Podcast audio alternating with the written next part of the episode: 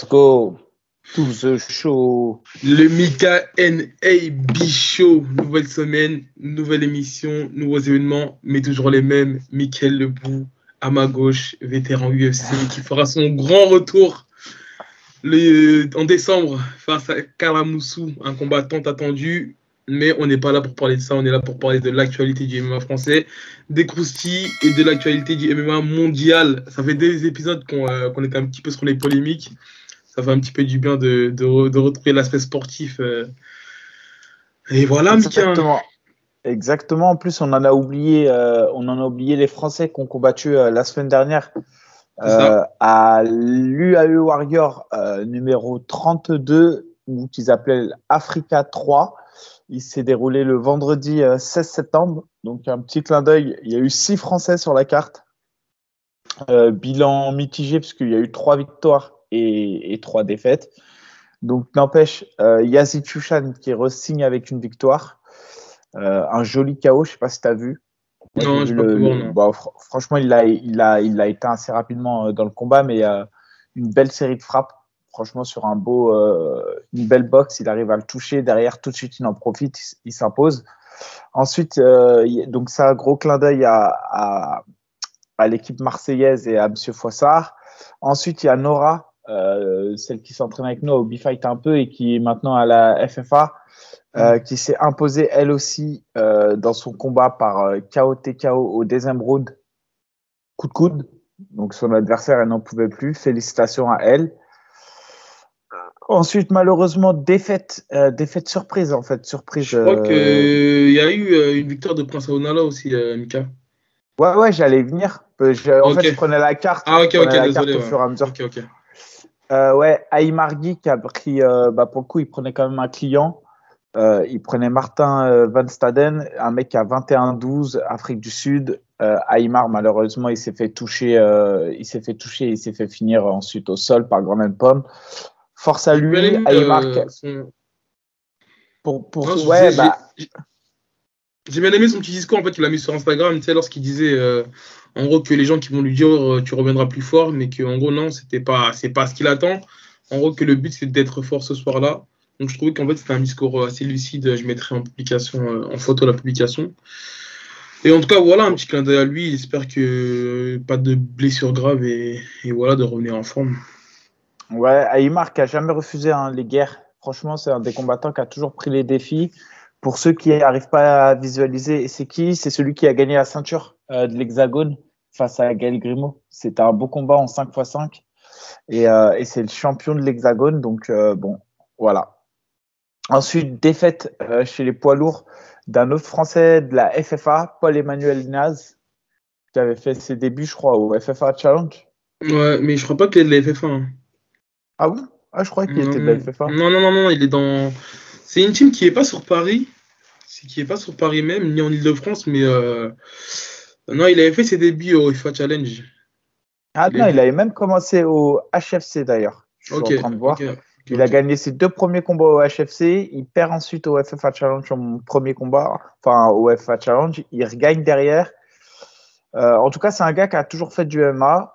Euh, il a un palmarès aujourd'hui de 5-2 et il s'est incliné par, euh, bah, sur, un, sur un high kick. Donc euh, bah, pour lui, ça n'a pas, ça a pas bien réussi. Mais bah, en tout cas, force à lui pour la suite. ensuite, Prince Aounala, gros retour de Prince, avec qui on avait commencé à l'époque à la FFA, qui, qui reprend, je crois, l'entraînement après plus de je sais pas, moi, il, est resté absent au moins presque trois ans. Hein, des, ouais, ouais, ouais, ça fait un petit moment. Un petit moment, ouais. Et il était sur euh, trois défaites consécutives. Il n'avait pas connu la victoire depuis euh, juillet 2018. Euh, donc, quatre ans après, il remonte sur un ring pour aller chercher sa victoire. Et il l'a fait face à un adversaire capé en plus. donc, félicitations à, à Prince. Prince. Et, ouais, et plein de bonnes choses pour la suite. J'espère qu'il qui reviendra fort. C'est ça. Donc, content pour lui et peut-être même, euh, on le verra sur les, sur les plateaux et les organisations françaises. Et ensuite, derrière, Kevin Oumar qui s'est incliné, euh, il disputait la ceinture face à l'Allemand. Kevin qui se fait toucher rapidement au premier round et qui malheureusement, il a pris quand même des vilains coups lui. Hein. après, j'ai juste l'extrait, ouais, malheureusement sur sur sur la page de l'UAE Warrior. Je suis tombé dessus et je savais pas comment j'ai vu les résultats si tu veux, mais j'avais pas vu les de quelle manière ça s'est fait, ouais, ouais, ouais. et malheureusement c'est par par TKO une séquence de, genoux, je crois que c'est un genou ou un, coup qui fait mouche. Ouais, c'est en fait c'est un coup, ensuite il y a eu un genou et ensuite c'est la c'est compliqué pour lui. Il a, il a quand même pris vraiment au moins 4 ou 5 coups vraiment puissants et, euh, dur pour lui. J'espère qu'il va revenir. En tout cas, il n'avait pas l'air blessé. J'ai vu ses vidéos après, ça avait l'air tranquille. donc voilà. En tout cas, 3 victoires, 3 défaites. Bilan c'est ça, c'est ça. Et euh, hier, on avait, euh, le FSP 2 à Roubaix. Euh, donc voilà, c'est la deuxième, événement qu'ils organisent. Sur le premier, c'est celui où on avait Moussa Faïda, Soufiane Oudina et d'autres d'autres Français qui s'étaient exprimés là-dessus. Donc voilà, juste un petit clin d'œil à mon ancien partenaire d'entraînement, Michael Grogu, qui, qui s'est imposé par KO, par un joli KO. Et euh, aussi dans la même soirée, on avait euh, l'AEF Championship euh, par Billy Syrup. C'est un événement qui était un peu semi-pro, donc voilà un petit un petit clin d'œil. C'est ça fait c'est des petites nouvelles, c'est des nouvelles qui qui naissent un petit peu par-ci par-là et ça fait avancer les MMA. D'ailleurs, il y en a une nouvelle qui arrive d'ici le mois de décembre, c'est le Game of Cage par mon ami David Gilan. Donc voilà un petit clin d'œil à eux et force à à ceux qui, euh, qui, qui, entreprennent euh, de, de, faire des orgas parce qu'on sait que c'est vraiment pas évident parfois avec, euh, avec les désistements ou à trouver le bon équilibre entre deux combattants. Donc voilà, force à vous, messieurs.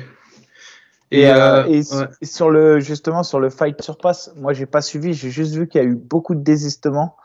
Je sais que David Carp du trio, je crois le combat ne s'est pas fait. Je crois que Mohamed Saya aussi, il était absent. Euh, je sais pas après si tu as eu d'autres résultats ou pas. Non, non, j'ai pas eu d'autres résultats, euh, Mika. J'ai pas eu d'autres résultats. Après, c'était euh, sur leur Instagram que j'ai essayé un petit peu de suivre. Mais non, sinon, j'ai pas pu voir les combats. Et non, après, pour, pour rester sur l'actualité du GMA français, il y a les combats à venir. On a Morgan qui fera son retour au Cage Warrior 144 en Italie contre un adversaire euh, Alberto Dia qui, a, qui est beaucoup moins expérimenté, qui a 5-3 face à Morgan qui a 15-9 euh, et un no contest. Voilà, c'est un combat de retour. Hein. Après, c'est après, euh, après deux défaites consécutives.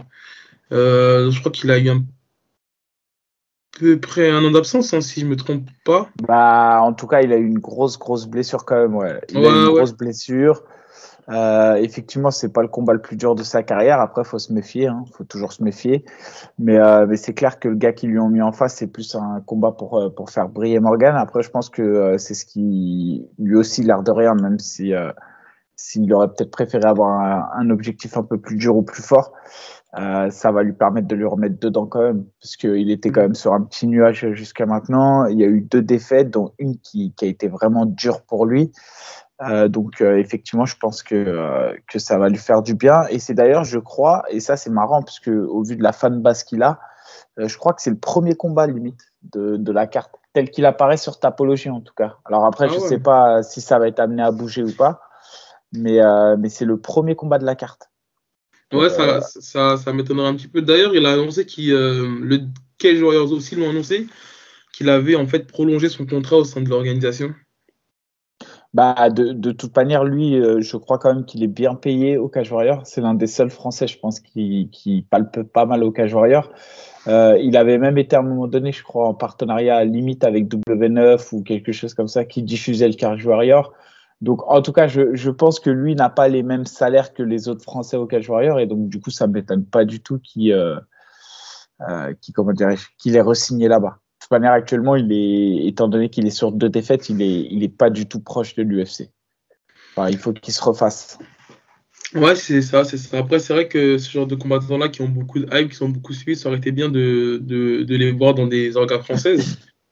ça, aurait, ça aurait fait un bon petit show. Mais en tout cas, euh, s'il a signé et prolongé là-bas, c'est qu'il y trouve son bonheur. Et en tout cas, force à lui pour son retour. Et, euh, Après, que...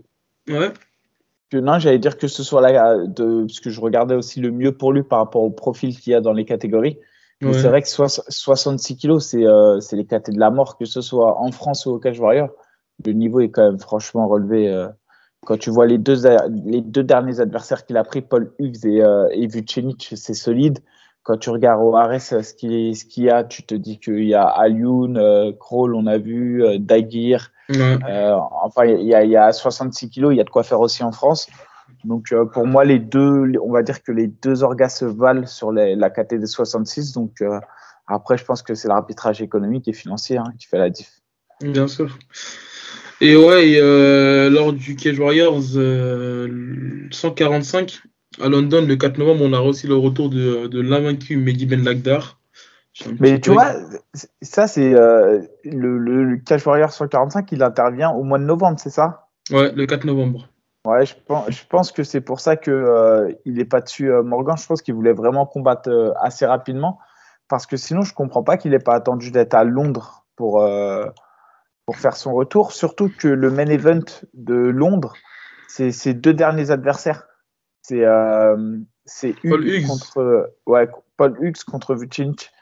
Donc tu vois, ça, ça, aurait eu du sens de le mettre sur cet événement. En plus, sachant que lui a à Londres, il a quand même une, une hype, les gens le suivent.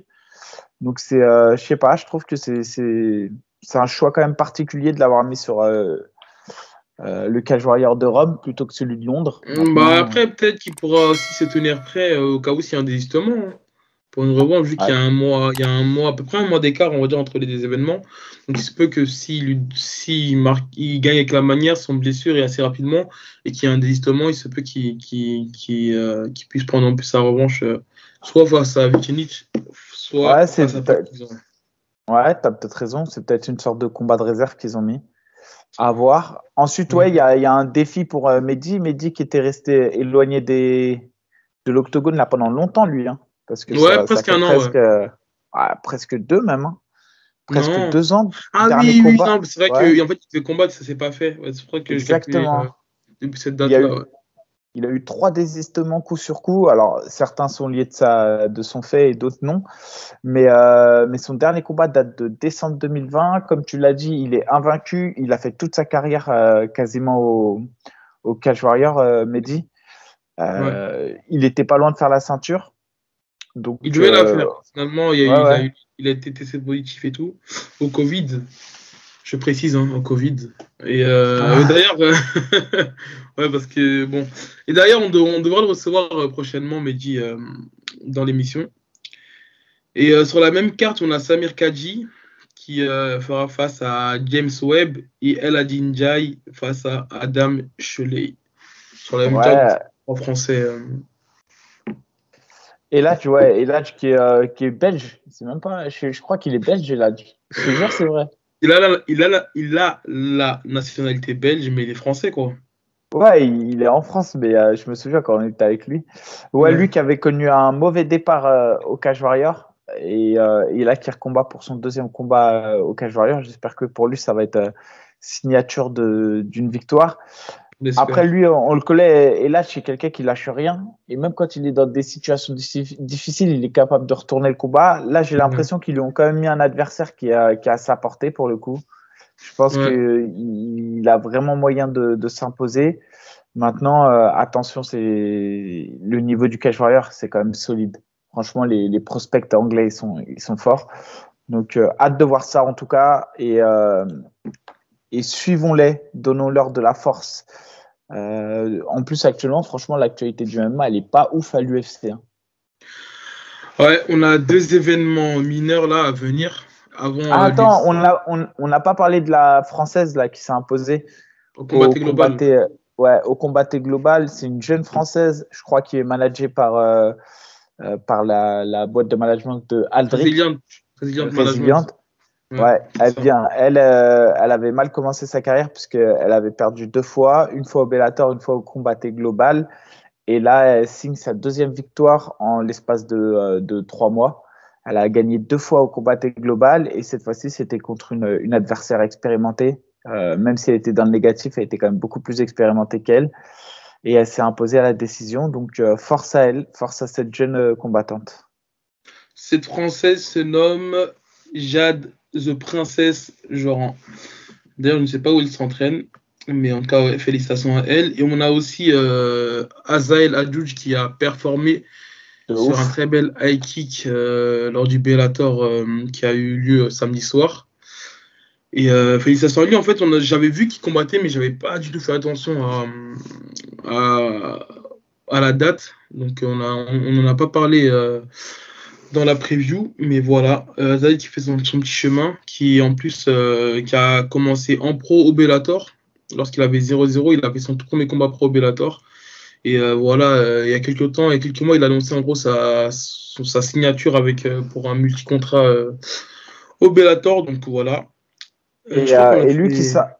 Bah attends, mhm. justement, moi je voulais, je voulais profiter de la victoire d'Azael parce que vraiment, hein, c'est quelqu'un que je vois comme vraiment, vraiment qui va marquer le futur du MMA français.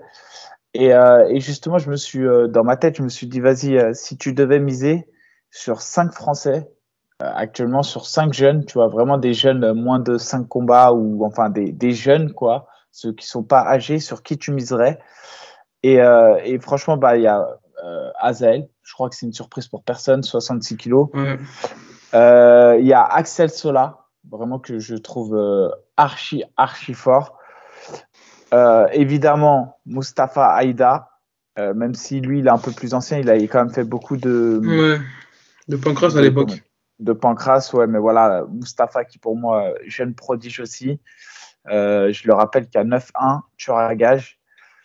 Ensuite, donc j'ai, attends, j'avais Azael, j'avais Sola, j'avais Mustapha Aïda, j'ai euh, Bessangour. Bessangour. Franchement, je trouve, euh, moi, il m'a impressionné. Il, a, il, a, il, a, comment dire, certes, validé la hype qui était autour de lui et son dernier combat. Voilà, parce qu'en fait, il a affronté vraiment un adversaire solide à son dernier combat et, euh, et je reconnais là que qu'il est bon. Il est très, très, très. Et d'ailleurs, une petite dédicace à French Chavagerie parce qu'il l'avait interviewé, je crois, il y a au moins deux ans. Et euh, je te jure, quand je parlais avec lui, euh, il me disait Tu verras, il est très très bon. Et à ce moment-là, en fait, personne ne le connaissait. Il n'y avait aucune interview de lui. Et euh, French Savagerie l'avait interviewé et ça remonte à peut-être ouais, maintenant deux ans, je crois. Il avait repéré la pépite. Donc voilà. Et, et, enfin, le dernier, Ramzan Jambiev. C'est, pour moi, c'est les cinq gars qui, quand je vois leur parcours là actuellement, je me dis que c'est vraiment cinq qui vont faire du bien au, MMA, au MMA, français. Après, il y en a peut-être que j'oublie, hein, je suis désolé les gars. Euh, chez les féminines, je vais pas vous mentir, il y en a aucune qui, qui dans les jeunes qui sortent du lot vraiment où je me dis ouais, ça va être dingue. Même Après, pas Laetitia Blanc. Bah Laetitia déjà elle est pas elle est pas toute jeune et euh, et elle est, et Laetitia elle a, elle a, quand même beaucoup de là je parle vraiment de de, de, mm. de l'avenir dans dans 5 6 7 ans. Après Laetitia je lui souhaite d'avoir une longue carrière mais euh, je pense que dans 7 ans euh, c'est fini quoi. Euh, ouais, et euh, non, je crois que c'était bon hein, pour l'actualité du MMA français. Mais je voulais bah, dire quelque chose, mais ça m'a échappé. Alors là, je peux plus, je peux plus t'aider, je t'ai coupé dans ton élan. Ouais, ça m'a échappé, ouais. En tout cas, ouais, n'oubliez pas de vous abonner. Faites un effort, euh, cliquez sur la cloche pour activer les notifications. N'oubliez pas la première émission à parler du MMA français, à traiter de l'actualité du, MMA français. Donc, euh, comme on dit, comment on dit l'expression là? Donnons à César ce qui appartient à César. rendons, à, rendons à César ce qui appartient à César. Merci Mika. On peut, euh, je pense, passer à l'actualité euh, de l'UFC avec. Ouais, euh, bah on peut, ouais. L'annonce chez les poids lourds Dirk Lewis vs Sergei Spivak pour l'UFC Fight Night le 19 novembre. C'est un peu, j'ai l'impression, un combat qui mène un petit peu Dirk Lewis vers la porte de sortie. Dirk Lewis, sa dernière performance, il était face à Tai ça. La dernière performance de Sergei Spivak, il me semble, c'était contre. Euh, j'oublie son nom, le Brésilien là. Un Brésilien, euh, son nom m'a échappé. Et donc, en, tout cas, il est sur une pente ascendante, euh, Sergei Spivak, contrairement à, à Dirk Lewis qui a eu deux chances pour le titre. Et en gros, j'ai comment je vois ce schéma-là, j'ai l'impression que c'est un petit peu, pas sa dernière chance, mais il était un petit peu, en, il était un petit peu gatekeeper, euh, euh Derek Levis. Ils l'ont mis face à, à Taïtouassa qui a permis de faire un bond de, euh, genre peut-être de 5-6 places, euh, parce que Taïtouassa, il était genre classé dixième à peu près. Ah et lorsqu'il a battu Derek Lewis, il a fait un bon, il est passé troisième. Et en fait, j'ai un, un, petit peu l'impression que c'est un peu ce que l'UFC veulent pour Sergei Spivak parce que c'est un, un, jeune. Voilà, il fait partie de la nouvelle génération des poids lourds et ça fait un petit moment que euh, Derek Lewis gravite autour du, du, top 5 sans vraiment avoir les armes pour devenir le potentiel euh, futur champion des poids lourds. Ouais, franchement, je, je peux même pas te dire parce que Derek Lewis, je, c'est vraiment le combattant. Euh, bah après, il est, il, est, il est, là où il en est, mais c'est ce qui montre aussi que la KT des poids lourds, elle est, elle est quand même loin du niveau UFC que tu peux retrouver chez les 77, 70, 84. Quoi qu'on en dise, la, la KT des poids lourds, elle est quand même, euh, elle est pas folichon euh, en termes de, c'est pas, c'est pas discuté comme on le voudrait dans d'autres catégories. Et, euh, et quand tu vois Derrick Lewis qui est top 5 depuis, euh, depuis 4-5 ans, et tu te dis qu'il y a un problème, quoi. Le, le, mec, franchement, il fait pas grand chose à part euh, cogner archi fort. Euh, techniquement, c'est en face à chaque fois, c'est compliqué. Tu sais pas s'il tombe, il tombe pas. Euh, enfin, franchement, euh, je te le dis franchement, ce combat, il m'intéresse pas plus que ça. Sergei Spivak, je le suis aussi un peu. Euh, je ne reconnais pas le talent d'un futur champion. Je me trompe peut-être, mais je pense qu'il va se casser les dents sur le top 5. Et, euh, et, non, ouais, franchement, euh, à la rigueur, je suis beaucoup plus impressionné par euh, Pavlovic. Mais attention, hein. on a vu, bah déjà c'était Augusto Sakai, sa dernière performance, mais il avait, il avait soumis tout va ça hein, à l'époque, Sergei Spivak. Hein. Et moi, ça, ça fait un petit moment que je le suis et il m'avait quand même surpris sur sa dernière performance, mais en fait, depuis, il a rejoint la team Extrême Couture je trouve qu'il a fait énormément de progrès. En tout cas, il y a un petit potentiel. Et euh, justement, jusqu'à présent, enfin, jusqu'à son dernier combat, j'ai l'impression qu'il qu'il commence un petit peu à, exploiter et à trouver un petit peu son style. Et, euh, en tout cas, je trouve qu'il, euh, progresse de, combat en combat. Après, voilà, c'est sûr que c'est pas le poids lourd sur qui tu vas miser et tout. Mais en tout cas, on attend de voir ça. Après, Derek Lewis, c'est pas, pas, pas du gâteau non plus. Hein. Bah non, c'est pas du gâteau. C'est pour ça que je te dis, je suis pas sûr hein, que ce soit un, un comment dirais-je, un, un cadeau sortir. Bah je, ouais, je, je sais même pas. Hein, c'est pour dire. Euh, L'UFC, ils ont organisé ce combat. Pour moi, ils s'en foutent quoi. Peu importe l'issue, ils en tireront des des, euh, mm. des, des, conclusions, mais euh, j'ai pas le sentiment qu'ils essayent de favoriser l'un ou l'autre. C'est vraiment euh, dans, dans, la catégorie des poids lourds un certain moment, tu, tu matches pour matcher, mais il euh, n'y a pas de. J'ai pas le sentiment qu'il match pour, euh, pour que ça. pour faire évoluer la KT, quoi. Hum, hum, hum. À voir, à voir. Et on a euh, la, la, montée de Ramzat Chimaev chez les 84 kilos. Je suis un peu déçu. je bah, voulais vraiment le voir face à, à, à Ousmane depuis son combat contre Gilbert Burns. Mais bon, je me dis, il y a quand même moyen qu'il fasse mal euh, chez, chez, chez les middleweight.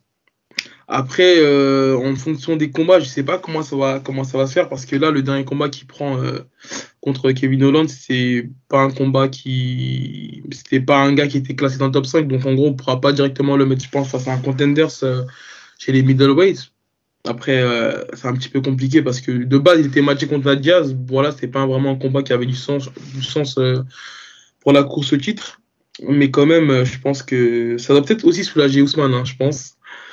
Et, euh, bah, bah, je, pense que ça soulage Ousmane, ça soulage euh, Edwards. Euh, excuse-moi.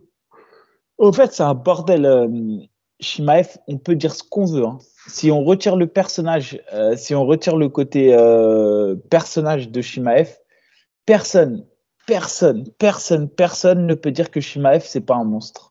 Celui qui dit que Shimaev, il est pas impressionnant ou autre, franchement, c'est que c'est un menteur. c'est pour ça que je dis il faut isoler le personnage du combattant et à un moment donné, il faut se rendre compte que Shimaev, c'est un bordel. Deuxième chose, quand Ousmane, moi, il me paraissait imbattable, Ousmane. Et Edwards, au premier round, je parle même pas de son KO, je parle vraiment au premier round, il a mis sur le dos Ousmane et on s'est aperçu quand même que sur le dos, Ousmane, c'était pas terrible et il s'est quand même fait prendre le dos, etc., etc. Et attention, hein, Edwards, il a un sol. Tout le monde néglige le sol de Edwards, mais euh, face à Gunnar Nelson, il avait maltraité Gunnar Nelson au sol. Mhm. Donc, euh, il, il, a vraiment un sol, euh, Edwards. Mais ce que je veux dire par là, c'est que quand j'ai vu le premier round de Edwards face à Ousmane, je me dis franchement, Shimaev, s'il l'amène sur le dos, et c'est possible, euh, il peut lui faire mal. Maintenant, le, problème de Shimaev, on l'a vu, hein. Physiquement, c'est un monstre. Et, euh, et on savait qu'il pourrait pas faire 25 cuttings à 77 kilos. Et à un moment donné, ça deviendra même compliqué pour lui de descendre à 84. C'est un monstre, Shimaev.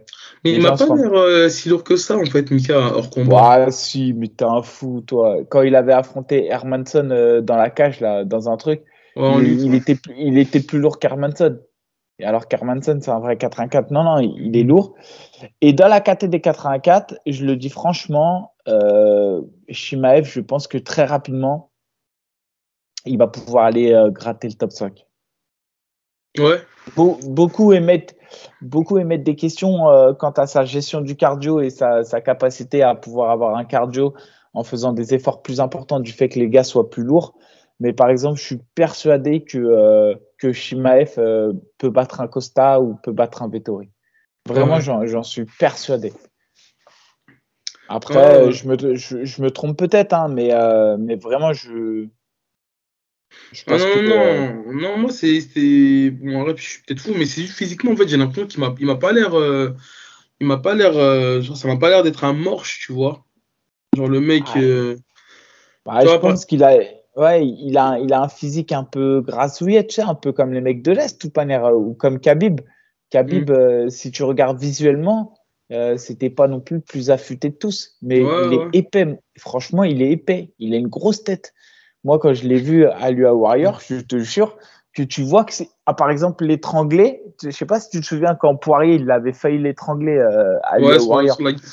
À l'UFC, à Abu Dhabi. Ouais, je, te, je te jure que je comprends pourquoi il a pas réussi. Il est balèze. Ah ouais. Il est épais, il est, franchement, ouais, il est balèze.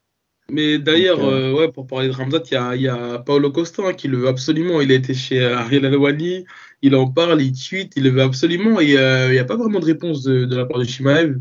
C'est soit c'est l'ignorance, soit je ne sais pas, parce que lui qui se défie devant, devant personne. En tout cas, Paolo Costa est vraiment sûr de lui et il, le veut. Et ça pourrait être un beau combat d'entrée. Bah, après, Ouais, après, tu vois, Paulo Costa, quand même, je trouve que c'est un physique. Euh, tu arrives à 84 kilos, tu montes de KT, et en plus, tu prends Paulo Costa, c'est. c'est comme, si tu... c'est comme si tu prends deux KT d'un coup, hein, parce que Paulo Costa, le jour du combat, il est presque plus lourd que certains moins de 93 kilos. Hein. Ouais, je te jure. Et d'ailleurs, ils ont, ils ont dit le poids de, euh, comment il s'appelle là, Alex Pereira là, actuellement. À ce qui paraît, il a. Ouais, je sais pas si c'est vrai ça. Ouais, ouais, ouais.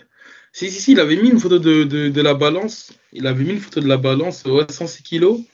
En tout cas, ouais, c'est vrai que j'ai vu, j'ai vu cette info défiler là sur Twitter, mais même il y a quelques semaines auparavant, j'avais vu qu'il, avait mis, je crois, qu'il une photo de la balance et il était à plus de 100 kilos. Et c'est vrai que c'est assez impressionnant quand même, hein, de voir des milles ah bah, Tu me diras, c'est. Il combat dans cette semaine. Hein. Ouais, mais tu me diras. Tu me diras chez. Euh... Attends, mais attends, parce que j'ai pas envie de dire de conneries, mais je sais pas c'est quel combattant c'est une anecdote d'un combattant qui était à 90 kg à, quelques, à, deux heures de, à deux heures de la pesée. Et ce combattant-là, c'était un middleweight, je te jure, je l'ai entendu il y a quelques jours. Euh, et je crois que c'est, je crois que justement, je crois que c'est euh, Pereira. Hein. Je crois que c'est Pereira, mais je vais pas dire de conneries. Mais euh, en fait, pour des, là, il était heavyweight, sais, c'est un peu normal. Peut-être que tu as, des gars qui feront les 110 kilos, tu vois, pour aller combattre à 93, mais pour des, pour des middleweight, je trouve ça vraiment énorme. Hein. Je trouve ça vraiment, vraiment énorme. Bah, moi, c'est surtout à, moi, ce que je me dis, c'est surtout à cette semaine du combat. À cette semaine du combat, tu es à plus de, es à plus de 22 kilos, tu dois, tu dois quand même transpirer un minimum. Hein. Surtout que là, c'est la ah ceinture. Ah c'est 22 kilos. Hein. Tu, dis que même avec 2 kilos par semaine, ça le fait même pas. Bah ouais. Putain. Ah ouais. Et euh, bah, Desania aussi qui était à quand même 98 kilos. Ouais, mais 14 kilos, c'est quand même pas pareil. Euh, il, y a, il y a 8 kilos d'écart quand même. Ouais, mais en fait, je, je pensais pas aussi lourd, tu sais, lorsqu'il a affronté euh, euh Blakovic et Kita, il me semble qu'il avait pas fait de cutting et tout, tu vois, donc euh, je pensais pas aussi lourd à, à Desagna. Mais quand même. Et en fait, quand là, je pense à un Nassour qui, genre, a 88 kilos max toute l'année. je me dis, il y a vraiment une différence. Hein. Il y a vraiment une différence et je me dis peut-être qu'à un moment donné, enfin je pense qu'à un moment donné, ça, il va le ressentir cette différence de, de, de, poids parce que certes c'est avantageux pour lui parce qu'il n'a pas tout le coaching, il n'a pas tout, euh, toute euh, cette euh, déshydratation, mais quand même, lorsque tu... En puissance.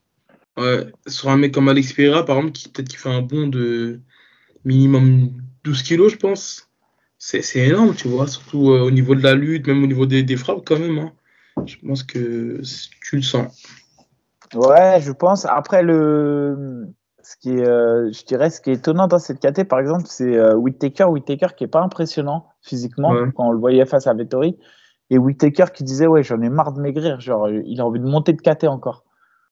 Alors que c'est incroyable, tu vois, parce que mhm. tu te dis, attends, euh, il est déjà pas très costaud à 84, ils vont monter à 93.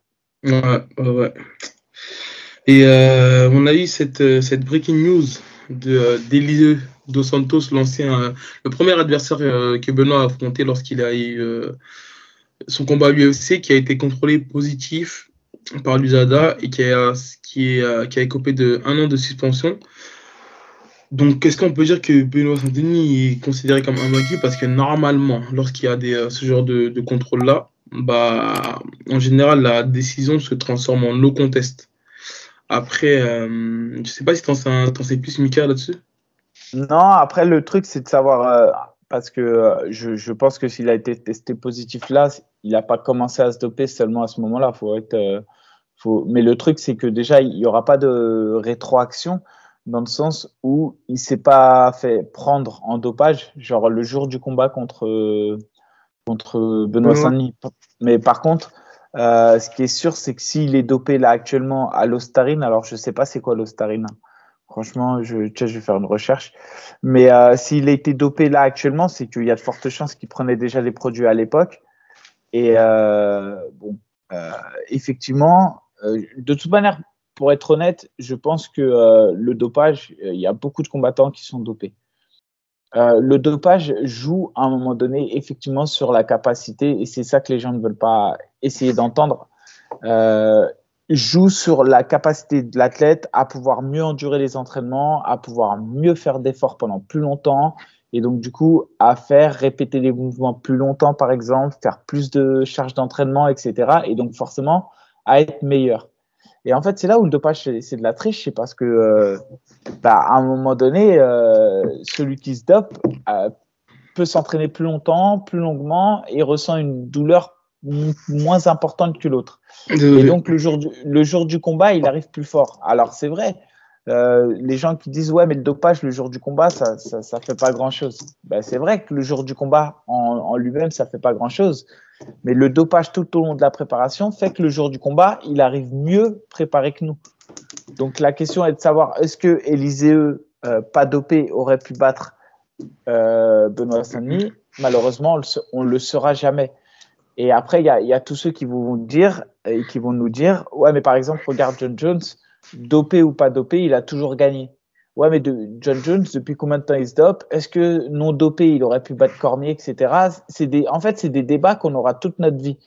Hmm. Et moi, c'est pour ça que je pars du principe où John Jones est un grand euh, champion du entre guillemets et, le champion incontesté du euh, de l'UFC de sa catégorie. J'ai pas de souci avec ça, mais c'est pas le champion euh, au terme du grand C comme Georges Saint-Pierre par exemple, qui incarne des valeurs, etc.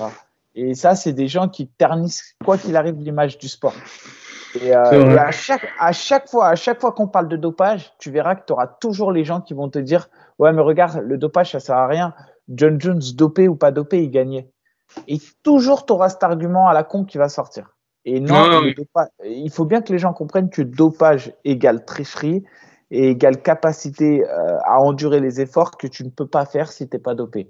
Et donc, du coup, tu fais plus de charges d'entraînement, tu développes une masse musculaire plus importante, enfin, peu importe ce que tu développes. Et donc, tu arrives en combat mieux préparé. Et ça, c'est de la triche. Merci Mika pour ce discours euh, très, très, éloquent. Mais ouais, moi personnellement, j'ai pas mon avis là-dessus. Euh, sur le dopage, bah, je sais que c'est de la merde, mais euh, comment, pourquoi, comment ça agit, j'en sais rien. Euh, Mika, je crois qu'on a fait le tour. Hein. C'était une émission assez courte, mais l'actualité euh, n'est pas vraiment chargée, à part les UFC qui euh, à, venir. Mais je pense qu'on en parlerait au, moment, au moment venu. Bah, ouais, c'est ce que j'allais dire. Non, mais parce qu'en fait, là, on est le 26 septembre. La semaine prochaine, il y a un UFC, c'est un main event féminin Dern vs Yann. Derrière, on a un autre main event féminin, c'est Grasso vs Arojo. Et enfin, le 22 octobre, euh, donc pratiquement dans un mois, on a Oliveira euh, contre Makachev. C'est ça, c'est ça. par, contre, euh, par contre, derrière, ça enchaîne fort. On a Qatar vs Oudi Allen. Et le 13 novembre, Adesanya contre Pereira. Donc l'UFC va nous gâter du mois de novembre, d'octobre à novembre.